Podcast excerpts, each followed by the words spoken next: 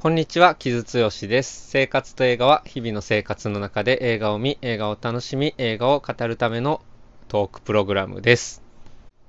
今ちょっと、えー、トークプログラムなのか、ポッドキャストなのか分かりな、分からなくなってしまったんですけれども、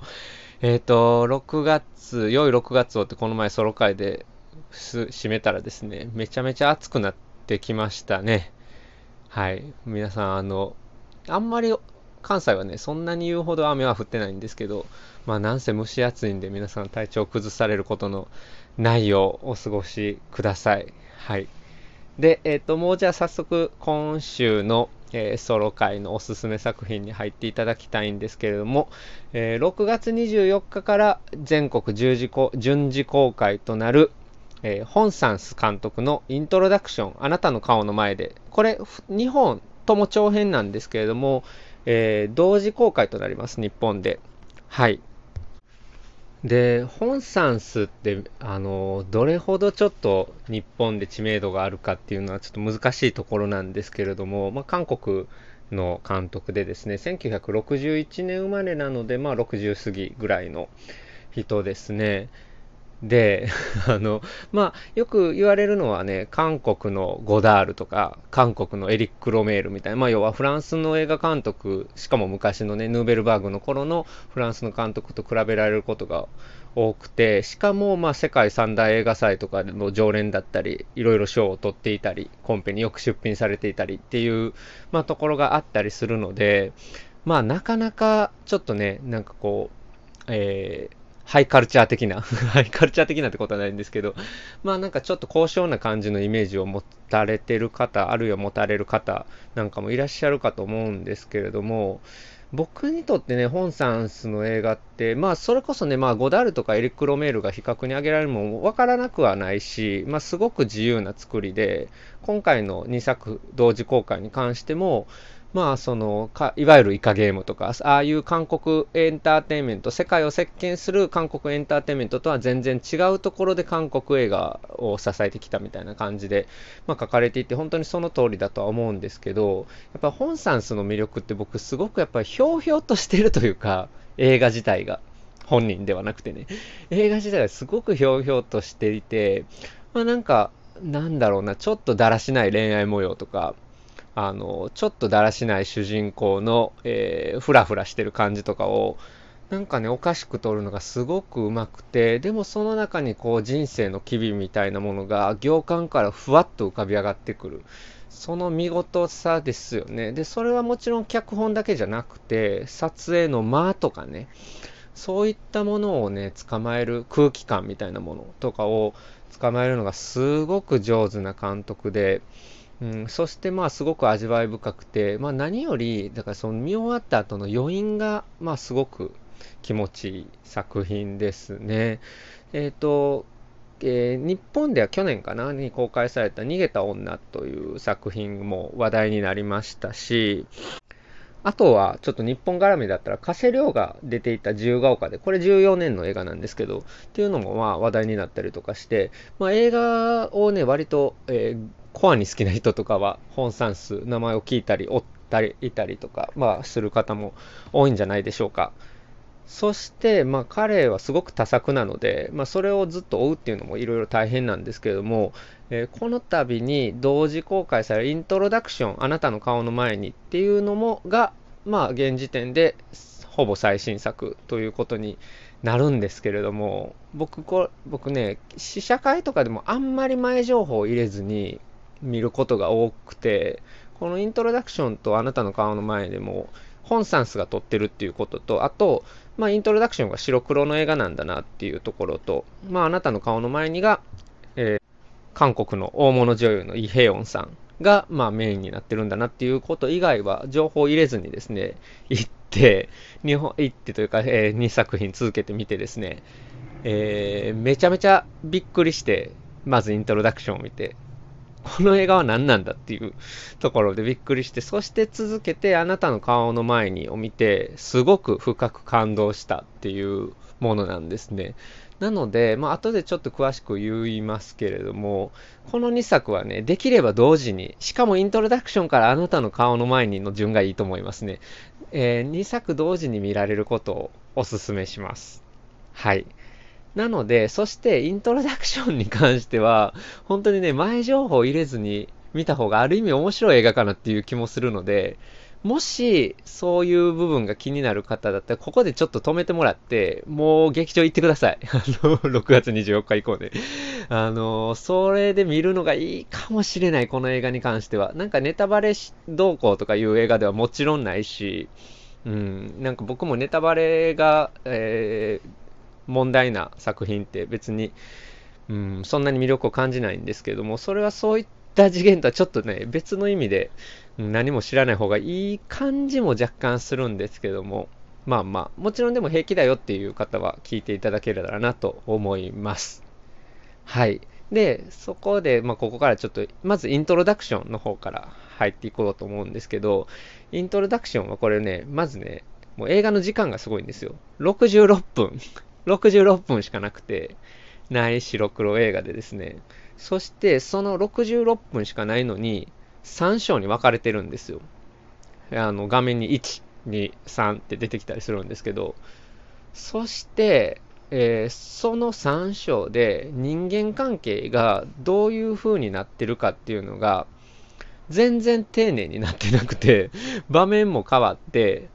ふと始まって、ふとある場面が始まって、ふと終わる。もう本当にそれだけっていう感じなんですね。一応、その3章を全部見ると、ちょっとグズグズした男の子、まあ、イケメンという設定になってるんですけれども、えー、新速報という俳優が演じる4歩という役が、まあ、その、まあ、ハンサムだけでも、えー、ちょっとグズグズしている青年のある種のモラトリアムみたいなものを描いた作品なんだなっていうのが3章見終わるとわかるようにはなってるんですけど、その3章がどういうつながりがあるのかっていうのがよく見ていかないと気づかないし、そしてよく見ていても、えー、時間が飛んでるんで、その空白に何があったのかとかも全然観客にわからない仕組みになってるんですよ。なので、その余白を観客が想像するしかないという作品で、え、何それみたいな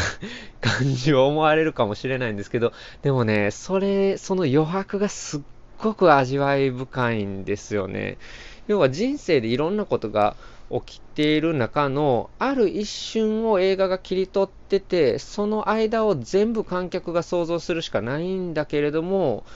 まあその余白に味わい深さがあるっていうののもの究極的にミニマルな形の映画っていう感じがしました。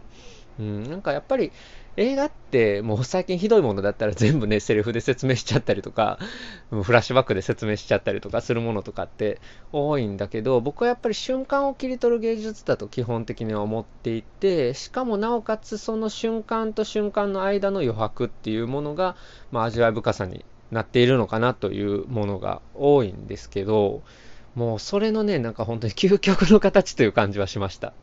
うん。そしてまあ白黒のあのすごくまあ味わい深い映像の中で見せられるもので、まあ、ただ66分見終わった後は割ときょとんとしてしまう。だけども、まあ見終わってからあれってどういうことだったんだろう？あれってどういうことだったんだろうっていうふうにまあ思い返すと非常にそうですね。しみじみくるものがあって。で、これ、えっと、映画の最初に出てくるんですけど、まあ、パンデミック以降に撮られた映画なんですね。で、パンデミック以降の中でもさらっと撮ってて、まあ、すごいなと思うんですけど、ただ、まあ、ちょっと映画のコピーにもなってるんですけど、3つの法要っていう、まあ、なんか、ハグですよね。法要っていうのがちょっと一つメインになっていって、まあ、パンデミックってコロナ、えー、新型コロナウイルスのによるパンデミックってやっぱり接触っていうのが難しくなる、なった時期でしたよね。皆さんもうちょっと、あの、過去のものって感じに若干なりつつあるかもしれないですけど、まあ、今より、やっぱり2020年とかって、接触、人と人が接触することっていうことにみんなセンシティブだったので、まあ、ちょっとその空気を思い出したんですけど、えー、その空気感の中で人間と人間が抱擁することの、まあ、美しさみたいなものをね、本当にすごくリリカルに、ミニマルに、えー、地味深く撮っている感じがして、すごく見事だなと思いましたし、まあ、今年一番不思議な映画の一本でありつつ、そしてすごく味わい深い映画の一本でしてね、イントロダクション。はい。はい。そして、えー、もう一本、えー、その自作にあたるあなたの顔の前にっていう作品が、こちらカラーで、こちらの映画の時間は80分台かな。まあ、90分ちょうど、ちょっとないぐらい。うん。85分ですね。っていうので、まあ、えー、イントロダクションに比べたら、ある程度、えー、しっかりとした尺があり、まあ映画、普通の映画っぽいルックでもあるっていう作品なんですけれども、これは、えっとですね、えー、主演がイ・ヘヨンというあの韓国を代表する、まあ、名女優、俳優さんでですね、まあ、80年代に韓国を代表する監督たち、うん、例えば、まあ、イムゴ・ンテクとかね、まあ、そういう人たちの、まあ、映画に出て、すごく、まあ、大物女優っていう感じの人が、まあ、ついに本サンスに合流したかっていうことで話題になってるんですけど、まあ、すごく、まあ、彼女を見る映画という感じですね。本サンスってね、やっぱりその、逃げた女でも出てたキム・ミニが女優さん、あの、有名で、まあ、ちょっとゴシップ的な有名さもあったりはするんですけども、まあ、キム・ミニに関しては今回はプロダクションマネージャーに入っているということで、まあ、なんかそういうコラボレーションの仕方も面白いなと思ったんですけど、あくまで今回はイ・ヘヨンさんが、えー、主演女優として、えー、すごく魅力をえー、見せてくれるんですけど、この人この人も62年生まれなので、まあ、もうすぐ60代に差し掛かるぐらいの、うん、もうベテランさんですね。で、えー、これは、まあ、ある女性、まあ、昔テレビにもちょっと出てたと言われる女優の経験もあった、もしていた、アメリカ暮らしをしていた女性が、えー、韓国に帰ってきて、妹に会って、それぞれの人生を語るっていうところから始まるんですけど、そして、まあ、彼女が、まあ、そう、えー、妹に会ったりとか、まあ、過去の自分の家に行ったりとか、えー、過去を振り返るっていうことを1日していて、その1日を85分の中で描いた作品です。で、これ僕ちょっと上半期のベストの一本だなというところで、これは、えっとね、イントロダクションから見たことも大きいんですよね。イントロダクションとこれの映画を、え、続けてみると、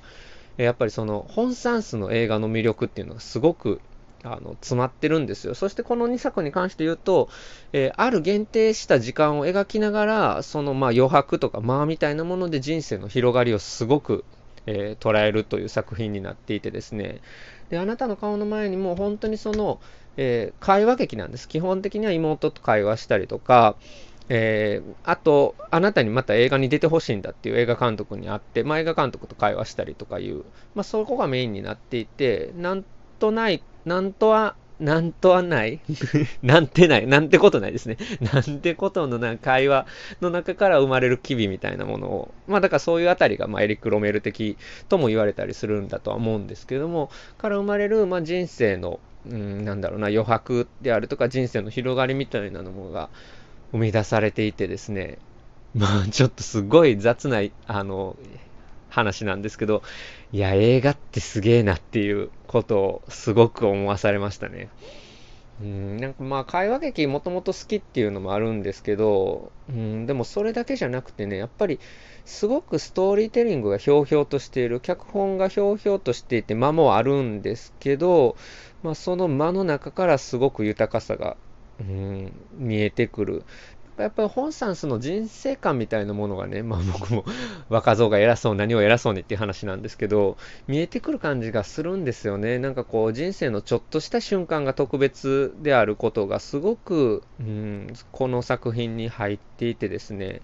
そして、まあ、なぜ、えー、主人公の女性、そのイ・ヘヨンさんが演じる3億っていう、まあ、中年女性なんですけど、彼女がなぜ自分のその過去をたどるような一日を送っているのかっていうのが一つの謎になっていて、ある時にその謎が明かされるっていうことにはなってるんですよ。で、まあその謎があの分かった瞬間の映画の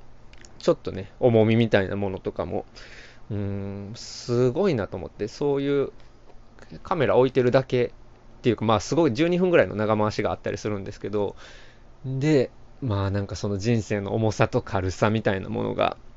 登場する感覚っていうのは、